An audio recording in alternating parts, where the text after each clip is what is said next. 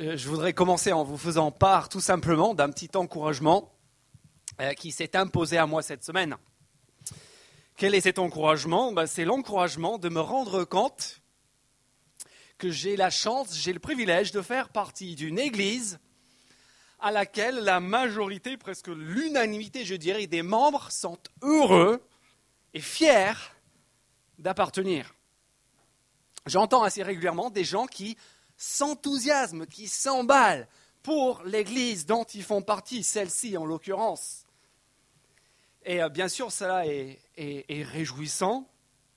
Et euh, je parie que si euh, c'est ta première fois ici ou l'une des premières fois que tu viens ici, c'est certainement parce que l'un de ces enthousiastes t'a mis la main dessus et t'a dit tiens, il faut qu'on y aille ensemble. Mais cela est étonnant. C'est étonnant pourquoi? Parce que quand on parle avec la plupart des gens qui nous entourent, bah, l'Église, ce n'est pas le mot qui est le plus propre à susciter de l'enthousiasme, à susciter de l'engouement, n'est-ce pas? L'Église, on la fuit, on en a peur.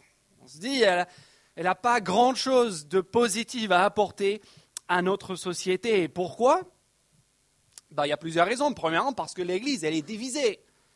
C'est bien connu, euh, historiquement, l'Église c'est le lieu par excellence des schismes. Si vous avez vécu euh, dans une église, peut-être que vous avez vu de près, avec douleur peut-être, les guéguerres, les, conflits, les querelles, euh, toutes ces petites choses qui, qui divisent et génèrent des conflits, des embrouilles. L'Église, laisse tomber, elle est profondément divisée. Mais en plus, en plus, l'Église, il faut dire ce qui est, elle fait un peu pitié elle manque de façon évidente de moyens. Elle n'aura jamais ce qu'il faut pour parvenir à ses objectifs. Regarde, c'est pour ça que chaque fois que tu vas dans une église, on fait la quête, on te demande de l'argent. Elle manque de... Il n'y a pas assez de pasteurs, il n'y a pas assez de curie, il n'y a, pas assez de moyens. En plus d'être divisé, en plus de manquer de moyens, bah, le camp, c'est qu'on sait très bien que l'église, en fait, c'est pour les enfants. C'est pour les gens un peu simples. Pas vrai? Enfin, tu, vas dans une église, qui est-ce que tu vois? Je te dirais, il y a les enfants de cœur, il y a les vieilles femmes crédules, il y a les fous. Voilà. Excusez-moi, mais c'est un peu comme ça, n'est-ce pas? C'est un peu comme ça qu'on voit les choses et des fois qu'on vit les choses. L'église, c'est pour les enfants, c'est pour les bras cassés, c'est pour les gens qui s'en sortent pas. Il n'y a pas vraiment de quoi faire rêver. Ce qui est très étonnant, c'est que quand on revient à la Bible, quand on revient à ce texte qu'on vient de lire en Éphésiens chapitre 4, on se rend compte qu'en fait, l'Église n'a rien à voir avec nos conceptions à nous, d'après la Bible en tout cas. Revenez juste avec moi dans la, lettre aux Éphésiens, au chapitre 2, et les versets 21 et, 22. à la fin du chapitre 2, nous sommes au point culminant de l'exposé époustouflant que Paul il entreprend depuis le début de la lettre pour nous parler du plan grandiose, le plan cosmique, universel de Dieu pour l'univers justement. Et il nous a expliqué à quel point ce plan, il est génial, à quel point le but de ce plan est, est de tout réunir sous l'autorité de Christ. Et a expliqué comment Dieu rend cela possible. Il rend cela possible en mettant à notre portée par Jésus, par la croix, une double réconciliation une première réconciliation verticale entre nous et Dieu. Il rend possible à des rebelles, à des pécheurs comme vous et comme moi, d'être en relation, en règle avec Dieu. Mais ce n'est pas tout. Dans la suite du chapitre 2, dans les versets 11 à 22, il nous explique comment ce rassemblement en Christ, autour de le quoi permet aussi de nous réconcilier sur le plan horizontal entre nous, sur le plan humain. Et c'est pour cela qu'il termine euh, au chapitre 2, versets 21 et 22 en disant, c'est en lui, en Jésus-Christ, que tout l'édifice, une image pour désigner ce rassemblement, bien coordonné, s'élève pour être un temple saint dans le Seigneur, c'est en lui, verset 22, que vous aussi vous êtes édifiés avec eux pour former une habitation de Dieu en esprit. Quel est le point culminant du plan de Dieu? D'après la lettre aux Éphésiens, c'est l'Église. Cette habitation, ce, temple qui a pour vocation de montrer au monde entier la sagesse et la puissance de Dieu. Et si vous tournez la page, Paul il va encore plus loin. Regardez le chapitre 3 et le verset 10. Il va encore plus loin. Il va jusqu'à dire que c'est par le moyen de l'Église, 3.10, que les dominations, les autorités, y compris dans les lieux célestes, vont connaître, par le moyen de l'Église, la sagesse infiniment variée de Dieu. Il dit, l'Église proclame la sagesse, la grandeur, la beauté de Dieu dans l'univers entier. Et puis il prie. Dans la suite du chapitre 3 jusqu'au début de notre texte, il prie pour que ces chrétiens, ces croyants à Éphèse deviennent cette demeure, ce demeure, cette habitation que Dieu a voulu et rendu possible. Et ce qui se passe, je vous explique tout cela parce que nous sommes ici à un moment charnière dans la lettre aux Éphésiens. Ce qui va se passer maintenant dans les, versets 1 à 16 du chapitre 4, c'est que Paul il va poursuivre sur cette lancée, il va poursuivre sur cette lancée en parlant de ce rassemblement, de cette habitation, sauf qui, quelle église, sauf qu'il va changer d'image. On va passer de l'image d'un temple, d'une habitation, d'un édifice, on va passer de cette image-là à l'image d'un corps. Regardez chapitre 4, verset 4. Il y a un seul corps. Verset 12 du même chapitre, il a fait pour former les saints en tâche de service en vue de l'édification du corps de Christ. Verset 16, c'est de lui que le corps tout entier, etc. Changement d'image, mais on parle de la même chose, le rassemblement de ce que Dieu a réuni au moyen de la croix et de la résurrection de Jésus-Christ. Et ce corps, ce qu'on va voir ce matin, vous pouvez voir sur vos bulletins, ce corps est un corps qui fait rêver. C'est un corps qui fait envie. C'est un corps qui est beau, qui est solide, qui est remarquable. Et, euh, et on va voir ce matin trois choses. On va voir pourquoi ce corps, ce rassemblement de tous les coins, laissez tomber les institutions, les, édifices. Pensez maintenant simplement au rassemblement des hommes et des femmes qui ont, qui ont été réconciliés ensemble à Jésus-Christ. Et on va voir que cela constitue un corps, un corps qui est beau, un corps qui a trois aspects. Dans les versets 1 à 6, on va voir qu'il s'agit d'un corps qui n'est pas divisé, mais qui est fondamentalement uni. Il s'agit ensuite, dans les versets 7 à 11, d'un corps qui ne manque pas de moyens, qui n'est pas euh, euh, en train de vivoter, un corps qui est suréquipé. Et enfin, on va voir dans les versets 11 à 12 à 16, pardon, qu'il s'agit d'un corps, en fin de compte, qui n'est pas un lieu pour des enfants, mais qui est un corps adulte, fort, en croissance. Et il faut qu'on soit au clair là-dessus. Peut-être que vous vous demandez, mais pourquoi est-ce qu'il veut nous parler de l'Église? Ben Moi, je n'ai pas besoin de l'Église. Moi, je, m'intéresse à Dieu, je, fais mon bout de chemin avec lui, je, je suis même chrétien, mais l'Église, j'en ai pas besoin. Mais regardez bien pourquoi on en a besoin. Et là, je vais vous donner un petit aperçu de ce qui va arriver dans les prochaines semaines. Regardez ce que Paul dit au début du chapitre 4. C'est l'appel, ce verset 1 du chapitre 4, qui en fait va être expliqué pendant les trois chapitres qui arrivent. Chapitre 4, verset 1. Je vous encourage donc, à la lumière de tout ce qu'on a vu sur ce fantastique rassemblement, réconciliation que Dieu rend possible, je vous euh, encourage donc moi, Paul, le prisonnier dans le Seigneur, à vous conduire, à vivre, à marcher d'une manière digne de l'appel que vous avez reçu. Ce qui va se passer à partir de maintenant, c'est que Paul, va nous expliquer, il va nous appeler à vivre en fonction de ce qu'on a vu, hein, à la lumière de ce que Dieu a fait, et à vivre, à se comporter, à se conduire d'une manière digne de ce fabuleux plan, ce fabuleux projet qui est en train de nous exposer depuis trois chapitres. Et ce que nous apprenons, si vous avez jamais remarqué ça dans la Bible, regardez cela maintenant avec moi, c'est que cette marche, cette vie avec Jésus-Christ est une vie et une marche collective. Regardez, ça se voit dès le verset qui suit, le verset 2. Regardez, en toute humilité et douceur, avec patience, supportez-vous les uns les autres dans l'amour. Efforcez-vous de conserver l'unité de l'esprit et le lien de la paix. Regardez maintenant la fin du chapitre, verset 32. Je donne juste quelques exemples, il y en aurait beaucoup d'autres à donner. Verset 32, soyez bons et pleins de compassion les uns envers les autres. Pardonnez-vous réciproquement comme Dieu nous a pardonné en Christ. Chapitre 5, verset 19.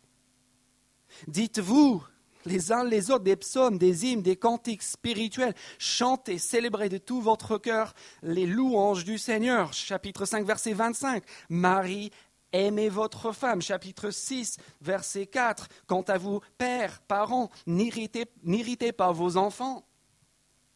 Qu'est-ce qu'on est en train de voir? On est en train de découvrir, à notre grande surprise, que la foi chrétienne, ce n'est pas une sensibilité secrète. Ce n'est pas un plan de développement personnel. Oui, ça va nous transformer.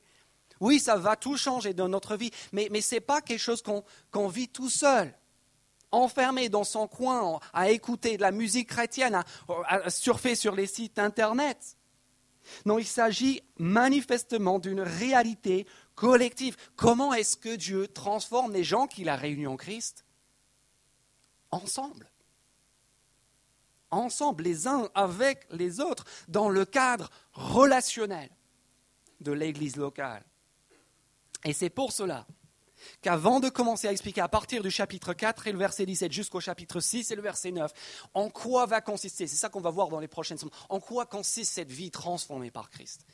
Avant de nous parler de cela, il veut qu'on soit au clair sur cette entité au sein de laquelle nous allons marcher, nous allons vivre, au sein de laquelle Dieu entend nous transformer à son image. Et cette entité s'appelle le corps, l'Église de Christ. Donc, après cette longue introduction, pour regarder en, arrière, pour se jeter un, regard aussi en avant, regardons maintenant ces 16 premiers versets du chapitre 4 et pourquoi Paul il veut élever notre confiance, notre assurance par rapport à ce qu'est l'Église, le corps de Christ. Premièrement, il veut élever notre appréciation, fonder notre confiance en l'Église en nous disant qu'elle n'est pas divisée, elle est d'abord unie. Regardez, c'est évident dans les versets 4 à 6. Lisez avec moi, chapitre 4, versets 4 à 6. Il y a un seul corps, un seul esprit, de même que vous avez été appelés à une seule espérance par votre vocation ou appel. Il y a un seul Seigneur, une seule foi, un seul baptême, un seul Dieu et Père de tous, etc. quelle est l'idée? L'idée est très simple, elle est que le, corps de Christ est un corps uni, il est un, il est indivisible. Cette fois, il martèle un, un, un, parfaitement dans la pensée biblique, cette fois, parfaitement un, indivisible, uni. Et la, liste, là, je ne sais pas si vous regardez cette liste, qu'est-ce qu'elle vous inspire? Un seul Seigneur, un seul baptême, un seul euh, esprit. Euh, on, regarde cette liste, c'est juste une longue liste de, mots euh, religieux ben, un peu bizarres qui n'ont. Enfin, il prend des termes de façon un petit peu arbitraire. Mais en fait, lorsque nous réfléchissons un instant, on se rend compte qu'en prenant ces, ces sept choses-là, il est en train de souligner une seule chose, à savoir l'unité de ce corps en Christ. Regardez bien, on reprend la liste. Un seul corps, le corps de qui? Bah De Christ. Euh, un seul esprit, euh, lequel? L'esprit, chapitre 1, verset 20, qui a ressuscité Jésus-Christ d'entre les morts. Le seul esprit qui nous permet d'ensemble d'avoir accès à Dieu, chapitre 2, verset 18 une seule espérance, laquelle? Bah, Celle qui est fondée sur la mort et la résurrection de Jésus, l'espérance qui s'attache à notre appel dont on a déjà entendu parler au chapitre 1, verset 18. Un seul Seigneur, qui ça? Bah, Christ, bien sûr, qui a été élevé pour régner sur l'univers et, sur l'Église. Une seule foi, une foi en qui? Bah, Une foi en, en Jésus, chapitre 2, verset 8 à 10. Un seul Dieu, un seul Dieu, le, Dieu qui fait passer de la mort méritée à une vie imméritée, encore une fois, par la croix de Christ. Un seul baptême, verset 5. Qu'est-ce que cela veut dire? On se dit, est-ce que c'est la façon de se baptiser? On sait que certains chrétiens baptisent d'une façon, d'autres d'une... Non, non, non, non, non. L'important avec, le baptême, ce n'est pas, pas le geste, c'est un symbole, c'est ce qui est derrière le symbole. Un seul baptême, c'est-à-dire une seule identification personnelle à la mort et à la résurrection et à la seigneurie de Jésus-Christ. Verset 6, un seul Dieu qui est Père de tous, qui est responsable, on le voit depuis le début de la lettre, de ce plan grandiose de tout réunir en, sous l'autorité de qui? Sous l'autorité de son Fils, de Jésus-Christ. Vous voyez, cette liste, elle n'est pas bizarre, ce sont sept façons de dire notre unité, le fait qu'on ait un seul corps, c'est grâce à Christ. Et pas juste la personne de Christ, comme ça, euh, vous mettez dedans ce que vous voulez, mais, mais grâce à sa croix, sa mort, sa résurrection, sa seigneurie, sa prétention d'être le maître de l'univers entier. Ce qui nous en dit long sur ce qu'est l'unité et aussi sur ce qu'elle n'est pas. Ce qui nous en dit long sur qui fait partie de ce corps et qui n'en est pas. On n'est pas du même corps. On n'est pas dans l'Église parce qu'on est venu ici ensemble dans cette salle ce matin on n'est pas, euh, euh, pas dans l'Église ou dans le corps de Christ parce qu'on a des affinités avec d'autres personnes qui se trouvent ici. On n'est pas dans le corps de Christ, dans l'Église, parce qu'en fait, on a toujours été dans l'Église depuis qu'on est petit.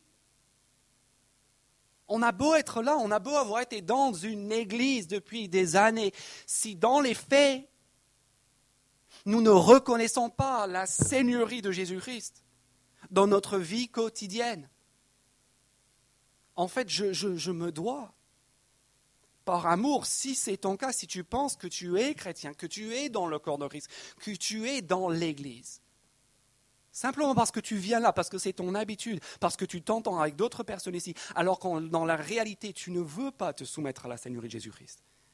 Tu ne reconnais pas dans la foi et dans la repentance que c'est lui ton seul espoir pour vivre dans l'éternité avec Dieu. Je me dois de te dire par amour que tu vis dans l'illusion si tu penses que tu fais partie du corps. Et puis qu'en est-il des autres religions? À la lumière des versets 4 à 6, est-ce que je peux être uni aux Juifs? Qui dit très clairement que Jésus n'est pas le Messie, qu'il n'est pas le Christ, qu'il n'est pas le roi. Est-ce que je peux prétendre être un avec un musulman. Dans le livre sacré, il dit aussi très clairement que Jésus-Christ n'est jamais euh, mort sur une croix. Est-ce que je peux prétendre être euh, un corps avec d'autres euh, chrétiens qui nient la résurrection corporelle de Jésus-Christ? Ou qui ne veulent pas reconnaître que la Bible nous enseigne qu'il a clairement pris à notre place la colère, la punition, la condamnation qui nous était méritée en raison de nos fautes et de nos péchés. La réponse à toutes ces questions est bien évidemment non. Si la définition biblique tient, ce n'est pas moi qui le dis, c'est la Bible qui le dit. Et toutes ces personnes, rassurez-vous, je les respecte tous. J'ai de très bonnes relations avec toutes les personnes de tous les groupes que je viens de nommer. Mais nous ne sommes pas unis. Nous ne sommes pas un, nous ne sommes pas de la même famille, du même corps. Pourquoi? Parce que, verset 4 à 6 encore, d'où vient, l'unité?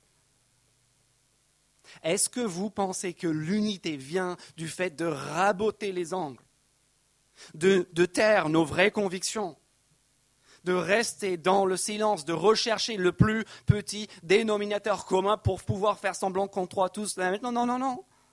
D'où vient l'unité d'après ce texte? L'unité ne vient pas du silence, l'unité vient, la seule unité réelle, vient au, vient au contraire de la proclamation claire de Jésus-Christ, de sa mort de sa résurrection, de sa seigneurie. La vraie unité, ce n'est pas le fait de taire nos différences, de taire ce que l'on pense vraiment. La vraie unité, c'est une passion commune. C'est la passion partagée pour Jésus-Christ, pour sa mort, sa résurrection et sa seigneurie. Et c'est cela, en fait, qui explique en réalité l'unité de cette Église, qui est remarquable. D'où est-ce qu'elle vient? Elle vient de notre passion commune, de notre passion partagée pour Jésus-Christ, sa vie, sa mort, sa résurrection, sa seigneurie. Et en fait, il n'y a que cette chose-là, que cette passion-là, qui pourra nous permettre de, rester unis dans les années à venir. Ça ne dépend pas des personnalités, de notre façon de faire, des formes de nos réunions. Cela dépend de Christ et de la croix. Et c'est pour cela aussi que ces versets constituent pour nous aussi un formidable encouragement. Pourquoi? Parce que ces versets nous montrent, bonne nouvelle, soulagement, que ce n'est pas à nous de créer l'unité. Ce n'est pas nous qui devons la, trouver, la chercher, la, fabriquer. D'où vient l'unité? Elle vient de la proclamation de Jésus-Christ, de sa croix, de sa résurrection. Qu'est-ce que nous, on a à faire? Ben, Regardez bien les versets. Voilà ce que nous avons à faire. Non pas créer, fabriquer l'unité en nous arrangeant entre nous, mais, mais garder l'unité qui est déjà acquise par la personne de Jésus-Christ et par son œuvre. Regardez le verset 2. En toute humilité et douceur, avec patience, supportez-vous les uns les autres dans l'amour, efforcez-vous de conserver l'unité de l'esprit par le lien de la paix. Immense soulagement. La seule chose que nous avons à faire, ce n'est pas de trouver, de créer l'unité, c'est de la garder.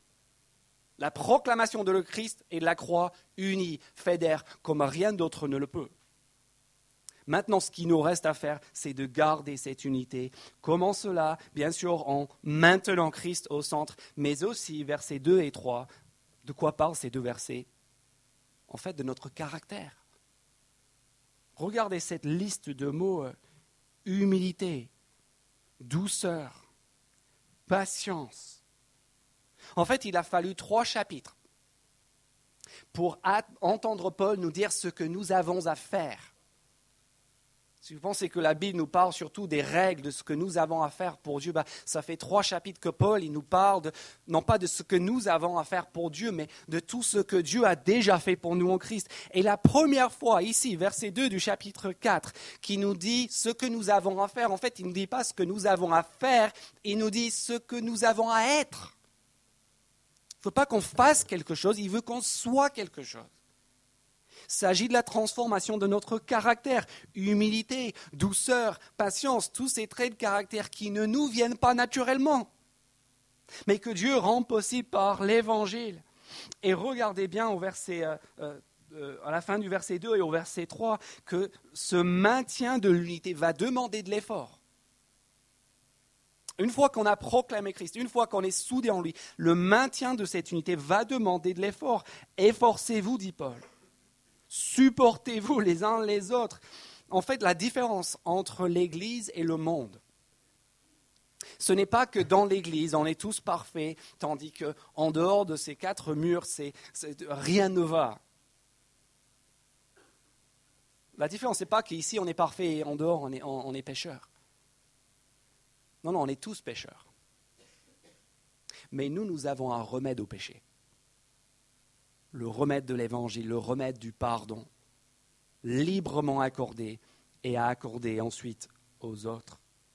Et c'est ça qui nous permet de rester unis, un remède à appliquer régulièrement pour qu'aucune activité, aucune personnalité, aucune façon de faire, aucune doctrine secondaire ne vienne prendre la place, asphyxier la centralité de Jésus-Christ, sa mort sa résurrection et sa seigneurie.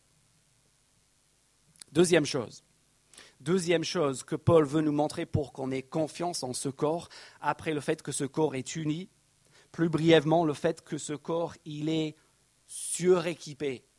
Regardez le verset 7 à 11. Euh, quand on lit le verset 7, je vous invite à regarder le verset 7. Cependant, à chacun de nous, la grâce a été donnée à la mesure du don de Christ. Quand vous lisez ce verset, surtout si vous avez l'habitude de fréquenter des églises, à quoi est-ce que vous pensez? Je parie qu'en cet instant même, au moins une personne sur deux, voire un peu plus, est en train de se poser une question du type Ouh, les dons Alors c'est quoi mon don Je vais le savoir. Qu'est-ce que moi je vais pouvoir faire pour tous les autres? C'est cool ça, non? Et, on commence à... Peut-être que vous avez déjà même rempli un formulaire. On vous a donné un formulaire, voilà, tu remplis, tu coches des cases, et là tu découvres, en 30 minutes, tu découvres le don que Dieu t'a donné. Peut-être que tu es même là ce matin et tu frémis intérieurement avec ce désir de bénir le monde entier avec ton don.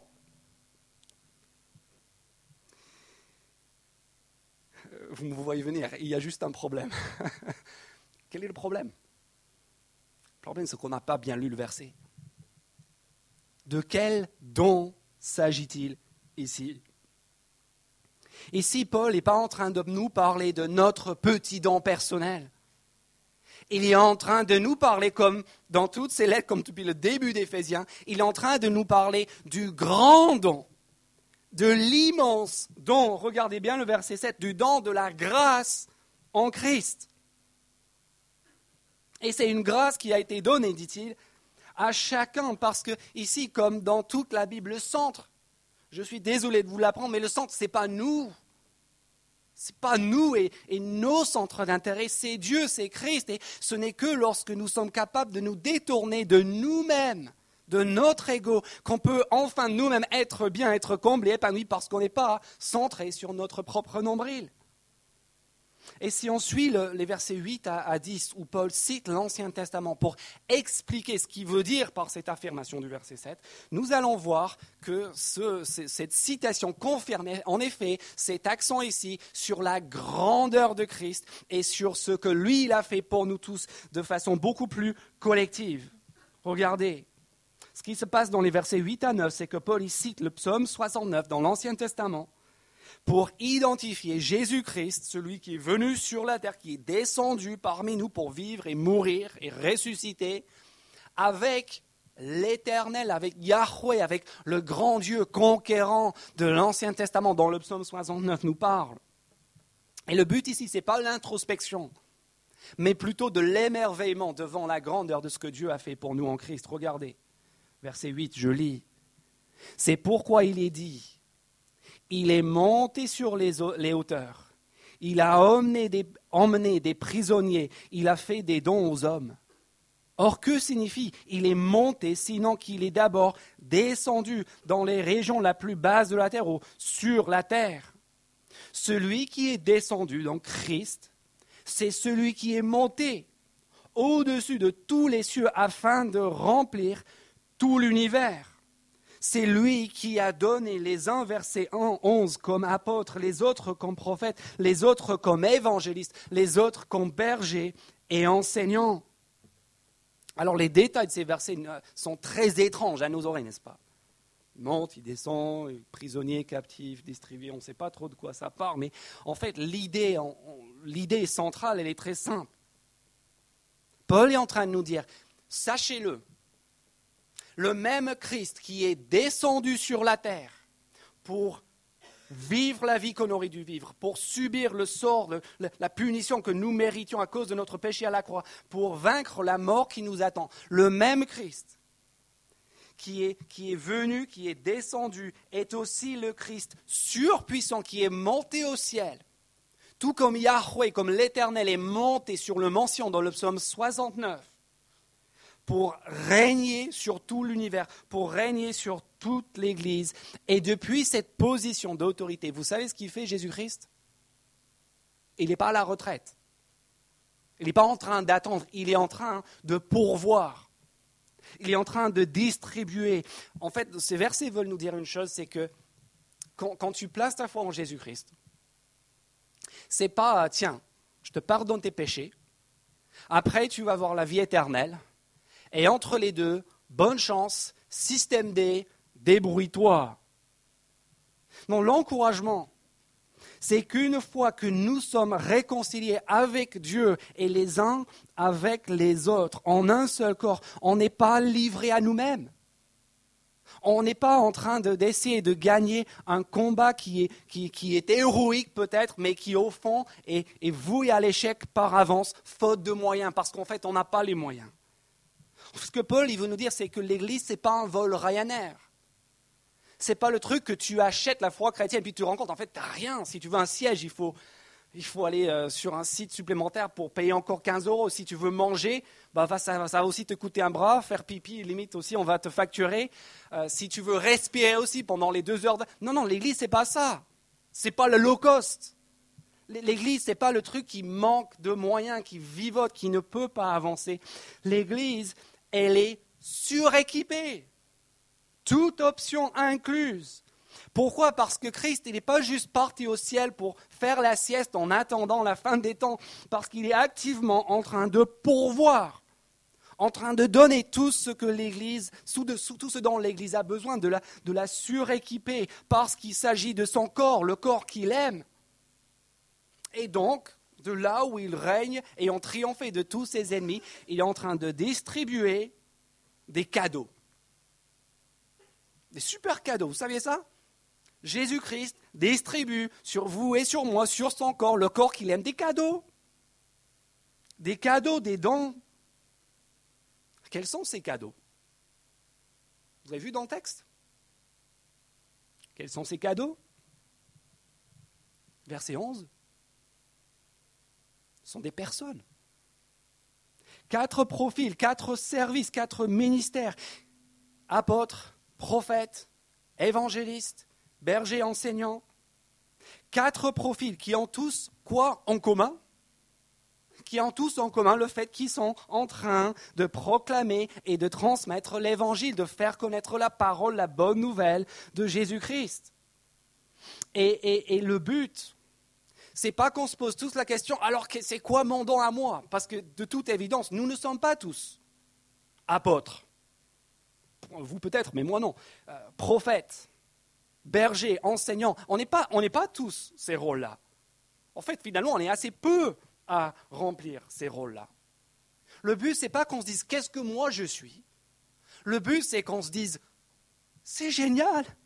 Dieu, il a pourvu à tout ce qui est nécessaire pour, pour faire naître son Église et pour l'entretenir, pour la garder, pour la maintenir par ses ministères de la parole.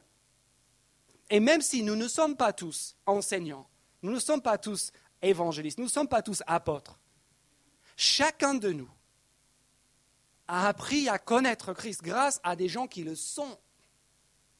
Chacun de nous vit et grandit dans notre foi grâce à, ceux qui nous enseignent la parole de Dieu, à ceux qui nous permettent de mieux comprendre et de connaître Dieu. Et c'est pour cela que Paul il veut juste qu'on se dise, mais merci Seigneur, merci Dieu d'avoir pourvu ces dons, d'avoir pourvu à tout ce qui est nécessaire pour la vie de ton corps, tellement sa grâce, elle est surabondante.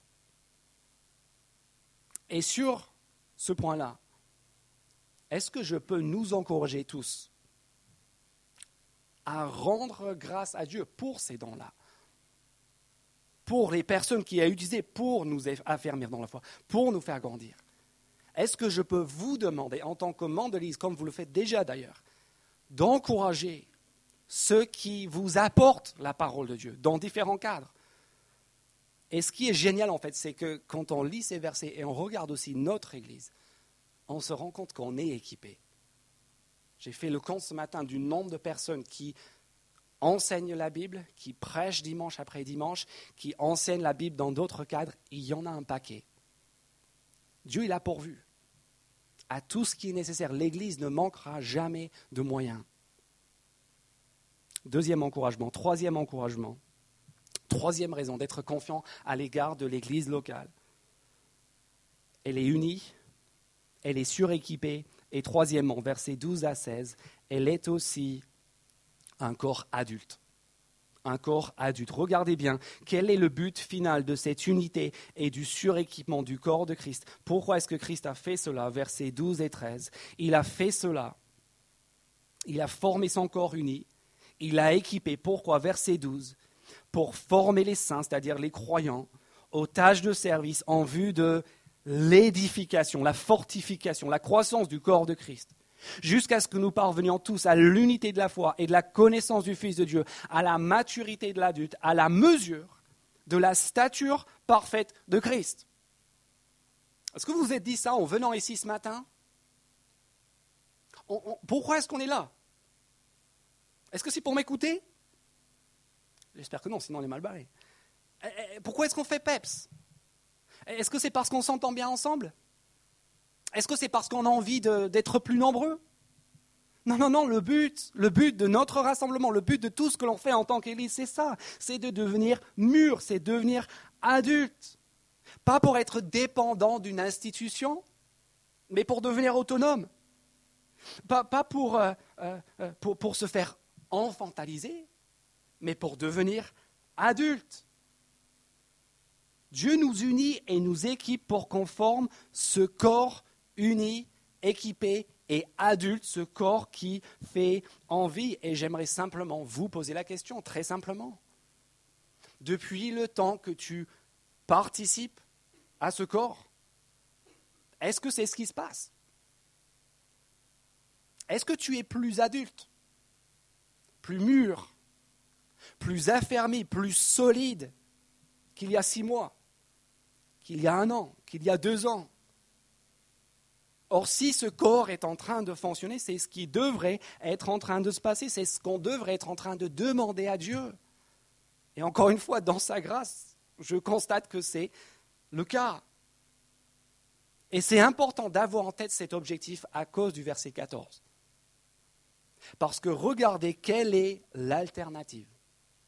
Il y a une alternative à ce corps adulte et c'est une alternative qui fait peur. Il dit, on doit viser cette maturité, ce corps adulte. Pourquoi Verset 14, ainsi, nous ne serons plus de petits enfants, ballottés, emportés par tout vent de doctrine, par la ruse des hommes et leur habileté dans les manœuvres d'égarement. Voyez l'alternative? En fait, on a un choix qui est très simple. On peut être un corps adulte, mûr, fort, ou on peut être une bande d'enfants égoïste, capricieux, égaré. Parce que vous savez quoi, c'est ça la terrible vérité, il n'y a pas photo. Il n'y a vraiment pas photo. Si nous ne sommes pas rattachés à Christ, si nous ne sommes pas rattachés les uns aux autres, qu'est-ce qui va se passer? Fatalement, on va finir dans les choux. On va être comme des petits enfants, ballottés, égarés. Il, suffira d'un rien d'une épreuve de la vie, d'une fausse doctrine, de, quelque chose qui se présente à nous comme étant tellement raisonnable, tellement utile, tellement chouette, une nouvelle façon de comprendre la foi chrétienne, et, et on va finir dans les champs, être ballotté, égaré. Ça, c'est notre choix. Alors comment est-ce qu'on évite de devenir une bande d'enfants capricieux, égoïstes et égarés? Comment est-ce qu'on devient ce corps adulte? Versets 15 et 16 mais en disant la vérité dans l'amour. Nous grandirons à tout point de vue vers celui qui est la tête, Christ. À l'instant, j'ai dit que Dieu a donné à certains la capacité d'enseigner, d'être prophète, apôtre, etc. Mais, mais on voit ici que même si tous ne sont pas appelés à enseigner, tous sont appelés à faire quoi d'après le verset 15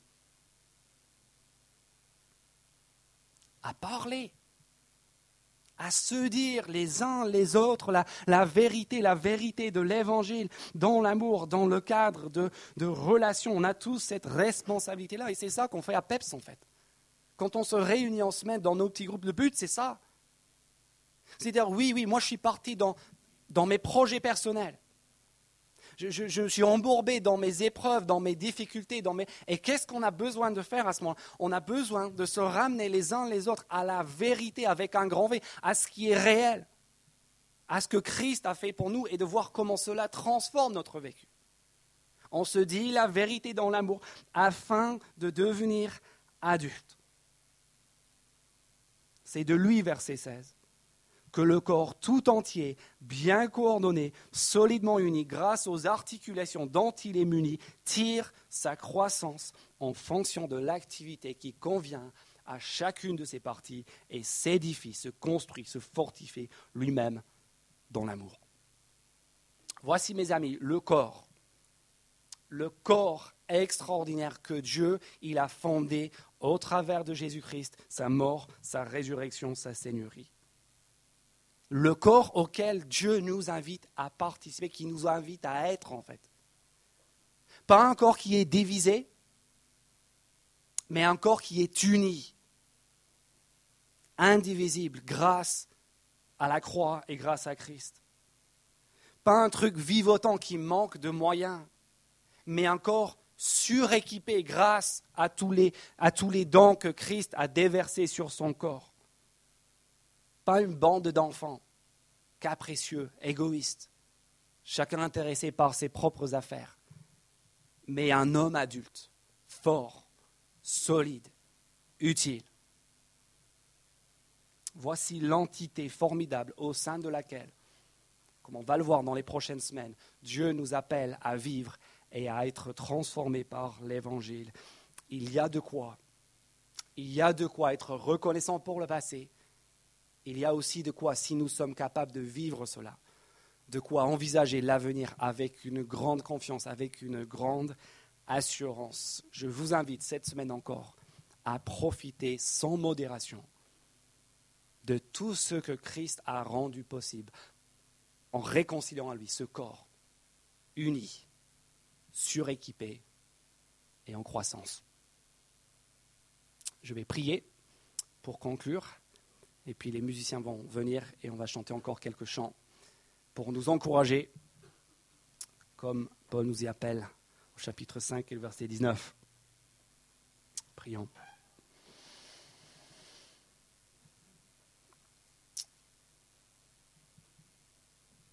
Notre Père, il se peut que nous venions ici ce matin avec euh, diverses déceptions, avec des préjugés, avec un vécu qui ne correspond en rien à ce qu'on vient de lire ici. Nous voulons te remercier donc pour ta parole qui élève notre regard, qui nous sort de, de nous-mêmes, de notre vécu, de ceux qui prétendent être ton Église et qui nous ramène à ce que ton corps est réellement. Merci de nous rappeler ce matin que ce corps, le corps qui se constitue lorsque Christ est annoncé, lorsqu'on se concentre sur la croix, ce corps, il est un corps qui est uni. Merci de nous rappeler aussi que ce corps n'est pas vivotant, ne manque pas de moyens, comme c'est le cas ici. Il est suréquipé. Il a tout ce qu'il faut pour grandir. Et merci enfin, parce que ton plan pour nous, ce n'est pas qu'on soit dépendant d'une institution. Ce n'est pas qu'on reste enfant, ce n'est pas qu'on retourne en arrière, c'est qu'on devienne adulte. Et c'est ce que tu entends rendre possible en nous incitant à nous rappeler les vérités de l'Évangile dans l'amour, afin de ressembler chaque jour un peu plus à l'image de ton Fils. Merci du fait que tu as déjà fait tout cela depuis quelques années maintenant. Et on s'attend à toi pour la suite pour que tu pourvoies à ce corps que tu aimes, y compris euh, ici dans le centre de Toulouse. Et on te demande tout cela pour ta gloire et pour l'honneur de ton Fils, dont nous sommes le corps. Amen. Amen.